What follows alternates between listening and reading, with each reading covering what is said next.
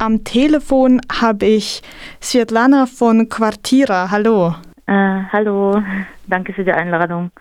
Quartira ist ein Verein in Berlin, der sich für die Belange von russisch, russischsprachigen LGBTQIA-Plus-Menschen einsetzt. Vielleicht erstmal allgemein zu eurer Arbeit bei Quartira. Hm, wie sieht es aus und was genau macht ihr? Ähm, ja, Quartira gibt es, äh, das ist ein Zusammenschluss von äh, russisch sprechenden Menschen, ähm, also das heißt nicht nur russlandstammigen, sondern aus ehemaligen UdSSR. Und ähm, wir haben, wir verfolgen drei Ziele, vor allem natürlich der doppelten, mehrfachen Diskriminierung von queeren, russischsprachigen Menschen in Deutschland entgegenzuwirken, eine Plattform für sie zu bieten, sich zugehörig zu fühlen, sich zu vernetzen äh, und äh, gesellschaftlich zu engagieren. Und das zweite Ziel äh, ist dann die Aufklärung und Sensibilisierung über queere Menschen innerhalb der russisch sprechenden Community äh, Deutschlands. Also es gibt ja viele, ganz viele Menschen, die sprechen. Äh, und äh, das dritte ist dann die Berichterstattung äh, darüber, wie die aktuelle Lage von queeren Personen in den, in dem Postostraum ist. Kannst du vielleicht den Begriff Postost nochmal erklären für ZuhörerInnen, die den vielleicht noch nicht gehört haben? Ja, auf jeden Fall. Also Postost ist ein Begriff, der eine Selbstbezeichnung von Menschen, die aus dem sogenannten Ostblock äh, kommen, äh, entweder und leben jetzt in Deutschland und erfahren äh, Antislawismus-Erfahrungen und migrantisch-feindliche Erfahrungen und Shaming und so weiter. Also uns verbindet die gemeinsame Kunst durch den äh, geprägt wurde und dann die gemeinsamen Diskriminierungserfahrungen, die wir in Deutschland erleben. Und äh, Post-Ost ist äh, ein breiterer Begriff, der auch Menschen äh, mit Migrationsgeschichte aus Polen, aus äh, den Balkan, aus ja, Ungarn äh, einsetzen äh, und nicht nur die post-sowjetischen Länder. Und die Quartiera haben so eine Entscheidung getroffen, dass wir uns äh, als postsowjetisch ungern bezeichnen würden. Seit Donnerstag, dem 24. Februar, ist ja jetzt wirklich von einem Angriffskrieg von Russland ähm, auf die Ukraine zu sprechen und Hunderttausende von Menschen in der Ukraine versuchen, das Land zu verlassen. Das bedeutet ja auch natürlich für euch eine ja, viel Arbeit. Welche zusätzlichen Hürden betreffen denn LGBTQIA-Plus-Menschen?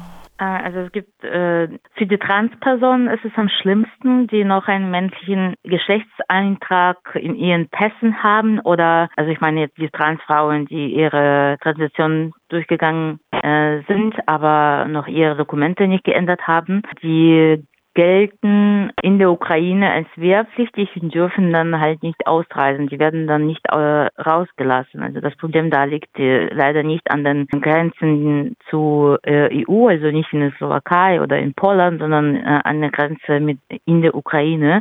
Und dann gibt es auch noch natürlich Transmänner, die die Transition und ihre Dokumente bereits geändert haben. Dann haben sie auch einen männlichen Eintrag in ihren Dokumenten und müssen dann wir äh, Pflicht äh, sein und ähm, Genau, also uns beschäftigt gerade die, äh, die Frage, wie wir sie mit, mit Medikamenten zum Beispiel versorgen können, wie wir sie aus dem Land äh, rausholen können.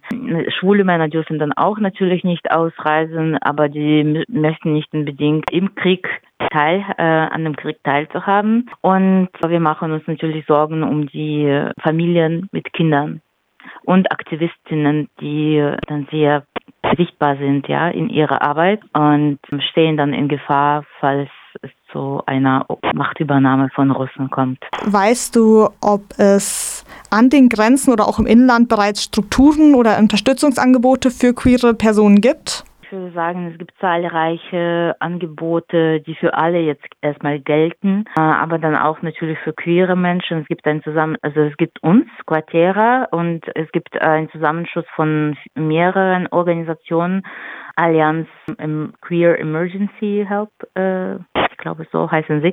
Und dann gibt es einfach selbst organisierte Gruppen, die äh, zu keiner Organisation gehören. Die fahren dann an die Grenzen oder die äh, spenden oder vernetzen sich mit einzelnen Personen in der Ukraine, die gerade Hilfe brauchen und spenden ihren ihnen Geld. Aber ich würde sagen, so eine Struktur ist noch nicht da, ist alles so ein bisschen chaotisch und jeder versucht äh, alles zu machen, was in seiner Macht liegt. Und deswegen manchmal fehlt an Kursen oder die Arbeit wird dann doppelt äh, gemacht. Aber wir versuchen uns zu strukturieren und auch mit anderen dementsprechend zu vernetzen. Wie genau versucht ihr, die Person zu unterstützen? Du hast schon ein bisschen angesprochen, gerade bei Transpersonen, die gerade in den Grenzen nicht durchgelassen werden. Aber darüber hinaus, wie sieht eure Arbeit jetzt gerade konkret aus? Unsere Arbeit sieht so aus, dass wir uns äh, wir im Kontakt sind mit zwei Shelters in, in der Ukraine, die bei sich Menschen, äh, fliehende queere Menschen aufnehmen. Äh, dann ist unsere Anbauung so, dass wie sie von der Grenze abholen oder einen Transport finden, die das in die Ukraine reinfahren äh, darf, äh, weil sie vor allem das Problem haben, äh, bis zur Grenze zu kommen, also innerhalb der Ukraine. Also wir beschäftigen uns jetzt mit diesen Fragen, wie wir das veranstalten können. Dann ähm, natürlich geht es darum, diese Menschen hier unterzubringen. Wir kontaktieren Hotels, Airbnbs, Hostels, Jugendherbergen und so weiter, damit wir möglichst gute und auch möglichst gute Unterkünfte, damit auch Privatsphäre bewahrt werden kann für die Menschen, die geflohen sind. Zahlreiche Freiwillige sind an bestimmten Aufnahmepunkten von äh, Geflüchteten und helfen da einfach mit kalten, äh, warmen Getränken und Übersetzung und Tickets kaufen und so weiter und so fort. Und dann werden wir äh, sind natürlich bereit, sie auch bei uns aufzunehmen äh, und Beratung anzubieten, sei es äh, psychologische Beratung oder juristische Beratung. Genau, an diesen Aufgaben arbeiten wir gerade.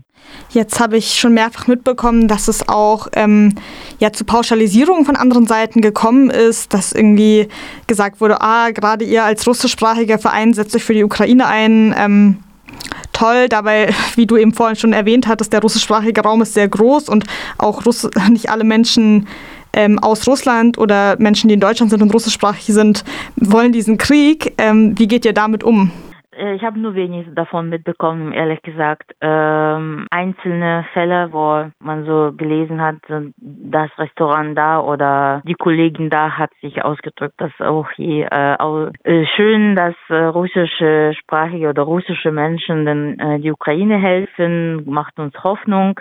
Und äh, ich verstehe schon, wir werden als Russland stammig gelesen, obwohl wir das gar nicht sind. Deswegen machen wir die Aufklärungsarbeit wir, ja, und sagen, äh, wir sind zwar russisch sprechend, äh, nicht unbedingt aber Russinnen und wir bezeichnen uns jetzt als Postost und wenn überhaupt, ja, die Russisch, die Russinnen, die einen russischen Pass besitzen, die möchten auch keinen Krieg. Also die, vor allem die, die hier leben, die gehen dann auch jetzt auf die Straße und ich verstehe nicht, warum da so ein Unterschied gemacht werden muss, dass Russinnen auch die Ukraine unterstützen. Klar unterstützen wir Ukraine. Wir möchten alle keinen Krieg.